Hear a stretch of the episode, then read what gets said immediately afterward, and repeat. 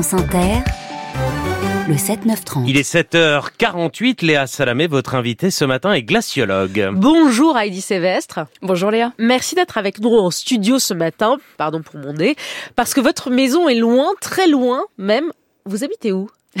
Oui, j'ai la chance d'habiter à à peu près 4000 km d'ici, très au nord, dans l'Arctique, dans la ville la plus au nord de la planète, sur un petit archipel qui s'appelle l'archipel du Svalbard. Voilà, en Norvège, c'est ça? C'est administré par la Norvège, exactement. Et c'est au pôle Nord? C'est au pôle Nord, ouais. C'est un environnement, je pense qu'on a du mal à se l'imaginer. C'est un peu comme les Alpes au cœur de l'Arctique. Là-haut, tout est de neige, tout est de glace. Quoi, c'est un peu le monde de Narnia. On est au cœur de la nature dans ce qu'elle a de plus pur et de plus puissant. On va parler du rapport du Haut Conseil au climat euh, qui a été rendu hier soir, un rapport sévère estimant que la France n'en fait pas assez contre le réchauffement climatique. Mais d'abord, quelques mots sur vous. Vous êtes glaciologue, vous êtes l'une des plus grandes spécialistes des glaciers au monde. Vous parcourez le monde pour étudier du pôle Nord au pôle Sud, euh, de l'Himalaya à la cordillère des Andes, ces fameux glaciers. Vous aimez vous définir comme la médecin des glaciers. D'où vous est venue cette passion pour la glace, pour les glaciers Je suis un peu tombée dans la marmite quand j'étais toute petite. Euh, c'est vrai que j'ai grandi euh, autour d'Annecy, en Haute-Savoie. Et pour moi, euh, mon paysage de tous les jours, c'était les glaciers du massif du Mont Blanc. Et quand j'ai eu 16 ou 17 ans, j'ai eu une rencontre qui a changé ma vie. J'ai croisé un guide de haute montagne, mmh. Hubert, 70 ans à l'époque, et il m'a dit, écoute Heidi, il y a des gens, on les paye pour étudier les glaciers. Pourquoi est-ce que tu ferais pas ça dans ta vie? Ça serait une bonne excuse pour toi de rester en montagne. Et voilà, et vous avez décidé de faire ce métier. Vous dites qu'en regardant les glaciers, c'est un émerveillement absolu. Qu'est-ce que, qu'est-ce que vous ressentez? En fait Ah, c'est, c'est d'une puissance assez folle. Ces glaciers, c'est déjà pour moi les, les, ancêtres qui habitent nos montagnes. Ils sont absolument gigantesques, magnifiques. Quand on voit le, le bleu de la glace de glacier, il y a quelque chose d'assez hypnotisant par rapport à ça. Ils ont aussi une importance considérable sur nos vies, sur nos écosystèmes, et on se rend compte que ces glaciers sont véritablement en train de devenir des géants au pied d'argile aujourd'hui. Voilà. Et vous nous apprenez dans votre livre Sentinelle du climat chez HarperCollins que les glaciers sont aujourd'hui malades, mais qu'ils sont pourtant notre meilleur clim. C'est notre clim naturel à nous tous. Parce que, et ça vous l'expliquez très bien, et Vraiment, je voudrais vous l'expliquer aux auditeurs. Les rayons du soleil, quand ils tapent sur la mer de glace, ils sont réverbérés vers l'espace. Or, comme la glace fond, les rayons du soleil ne sont plus réverbérés, ils tapent dans l'eau. C'est ça qui se passe C'est exactement ça. Oui, oui. Si on regarde ce qui se passe au niveau du nord, donc au niveau de l'Arctique, l'Arctique c'est avant tout un océan l'océan glacial arctique, qui est recouvert de ce drap blanc naturel qui est la banquise ou la glace de mer. Et vous l'avez très bien expliqué, quand on a des surfaces grandes, blanches sur Terre, elles agissent comme un miroir, elles renvoient la chaleur du soleil dans l'espace, et ça permet de garder ces paysages froids. Donc c'est vraiment les meilleurs climatiseurs que l'on a sur Terre. On en a encore extrêmement besoin aujourd'hui. Pourquoi en France on a besoin de la banquise du Nord? On en a besoin. Alors, c'est assez simple en fait. Le fait de d'exterminer la banquise, aujourd'hui, c'est vraiment le cas. Hein. Plus on brûle d'énergie fossile, plus la superficie de la banquise dans l'Arctique se réduit de 40% en 40 ans, hein, ces, dernières décennies. Chez nous, on le ressent très vite. C'est euh, des événements météorologiques extrêmes. Donc, c'est par exemple des canicules ou au contraire des gels précoces, des gels tardifs, euh, des périodes très sèches ou des périodes très humides.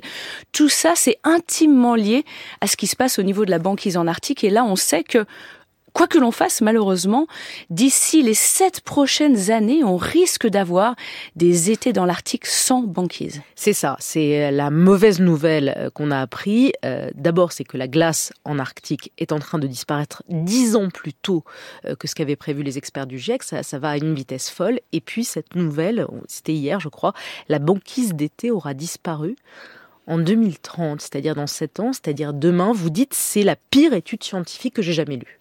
Ouais, j'avoue avoir eu pas mal euh, de soucis à m'endormir après avoir lu cette étude. Ce qu'elle nous montre cette étude, c'est qu'on commence à avoir des piliers du climat qui s'effondrent après quand même des décennies d'alerte de la part de la communauté scientifique.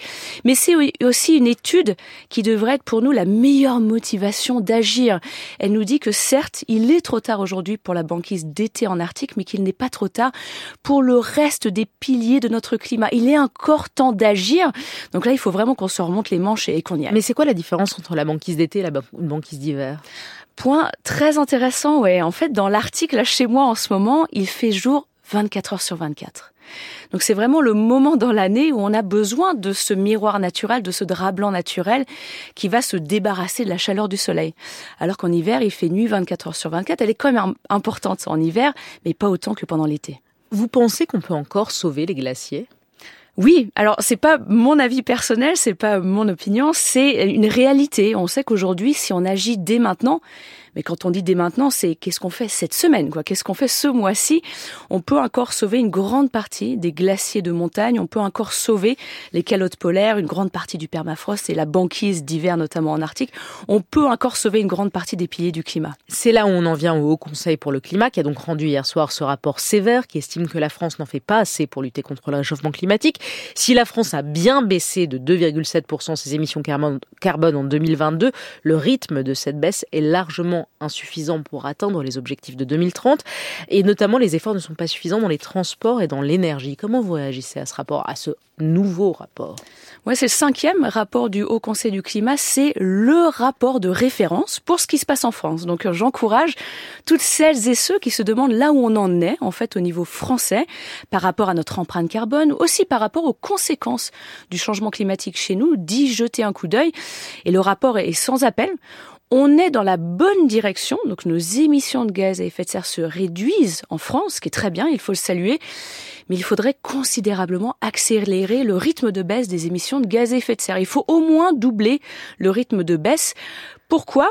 Parce que évidemment nos objectifs climatiques nous le demandent, mais aussi parce qu'on se rend compte que nos puits de carbone naturels, par exemple les forêts, plus les températures augmentent sur Terre, plus le CO2 augmente dans l'atmosphère, plus ces puits de carbone ont du mal à remplir leur rôle. Hmm. Donc c'est-à-dire que les forêts ont de plus en plus de mal à travailler avec nous, à absorber une grande partie de nos émissions de gaz à effet de serre. Quand vous entendez le gouvernement qui lance une consultation pour imaginer ce que serait euh, vivre avec 4 degrés d'augmentation euh, de, de, la température euh, mondiale d'ici 2100 vous vous dites quoi? C'est un aveu d'impuissance? On, pense déjà aux 4 degrés euh, alors qu'on a un objectif de 1,5 seulement?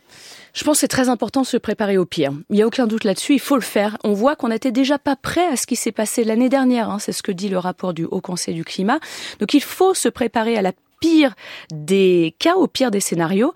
Ça va demander énormément de travail d'adaptation à mettre en place. Il faut continuer à atténuer les effets du changement climatique, attaquer le problème à la source. C'est très clair qu'aujourd'hui, il va falloir demander des efforts de tout le monde. Cette grande consultation, je la salue mais quand on regarde les questions qui sont posées aux Français, elles sont extrêmement techniques. On ne peut pas, je trouve, ça c'est mon avis personnel, poser ce genre de questions sans avoir un immense effort d'éducation, de sensibilisation au niveau du changement climatique. Heidi Sévestre, comment vous arrivez à rester positive et même optimiste alors que chaque jour vous voyez des bouts de glace fondre, chaque jour vous avez un nouveau rapport alarmant, chaque jour on apprenait encore que la Norvège lançait hier 19 nouveaux projets pétroliers, que la demande de pétrole a battu des records en 2022, que les jeunes continuent de prendre massivement l'avion, ça pourrait vous plonger dans un état de désespoir total. Et pourtant, vous êtes une de ces euh, lanceuses d'alerte qui reste positive. Oui, je suis pas toute seule, fort heureusement. Je crois que je me réveille le matin avec une rage au ventre d'essayer de, de, faire changer les choses de façon positive, collaborative. Aujourd'hui, ce qui est assez formidable, et le rapport du Haut Conseil du climat le dit, on a toutes les solutions qui existent pour éviter le pire. C'est vraiment un, un souci de volonté politique et aussi un problème d'éducation au sujet du changement climatique. Donc, en fait, on a toutes les cartes en main. Encore faut-il les utiliser, ces cartes. Et pour moi, je le sais et j'en suis convaincue que c'est par l'éducation, c'est par allez, la collaboration. Vous allez dans les écoles d'ailleurs. Qu'est-ce qu'ils vous disent les enfants? Ils comprennent Ils entendent? Ouais, alors c'est vraiment pas facile hein, pour ces jeunes générations qui ont beaucoup du mal à se projeter dans l'avenir. Euh, c'est des jeunes générations qui sont complètement sensibilisées au changement climatique pour la plupart, mais qui sont déjà pleinement dans l'action. Et on voit que quand on travaille avec les jeunes générations sur des projets, sur des actions concrètes, efficaces, eh ben ils y vont quoi. Et c'est comme ça qu'il faut qu'on fonctionne. Il faut qu'on dépasse les clivages. Il faut qu'on s'élève à la hauteur du défi que, qui est le changement climatique. La sentinelle du climat, paru euh, aux éditions HarperCollins, d'Heidi Sévestre. Vous retournez au pôle Nord là? C'est vous qui avez fait visiter le pôle, les glaciers du pôle Nord à, Tom Cruise notamment. Ah, j'allais pas le laisser euh, filer du Svalbard sans l'emmener voir les glaciers. et, et comment il a réagi? En fait, il faut y aller pour voir, pour comprendre. Alors il faut pas que tout le monde y aille, c'est sûr. Mais je pense, je suis convaincue qu'il faut que les personnes clés, quand elles y sont déjà, pouvoir leur expliquer ce qui se passe et pouvoir leur montrer en fait la puissance de la nature. Que quand la nature, on travaille pas avec elle, les conséquences sont vraiment majeures. Heidi Sévestre, la femme qui pourrait euh, retourner un, le pire climato-sceptique, je pense. Merci à vous et belle journée.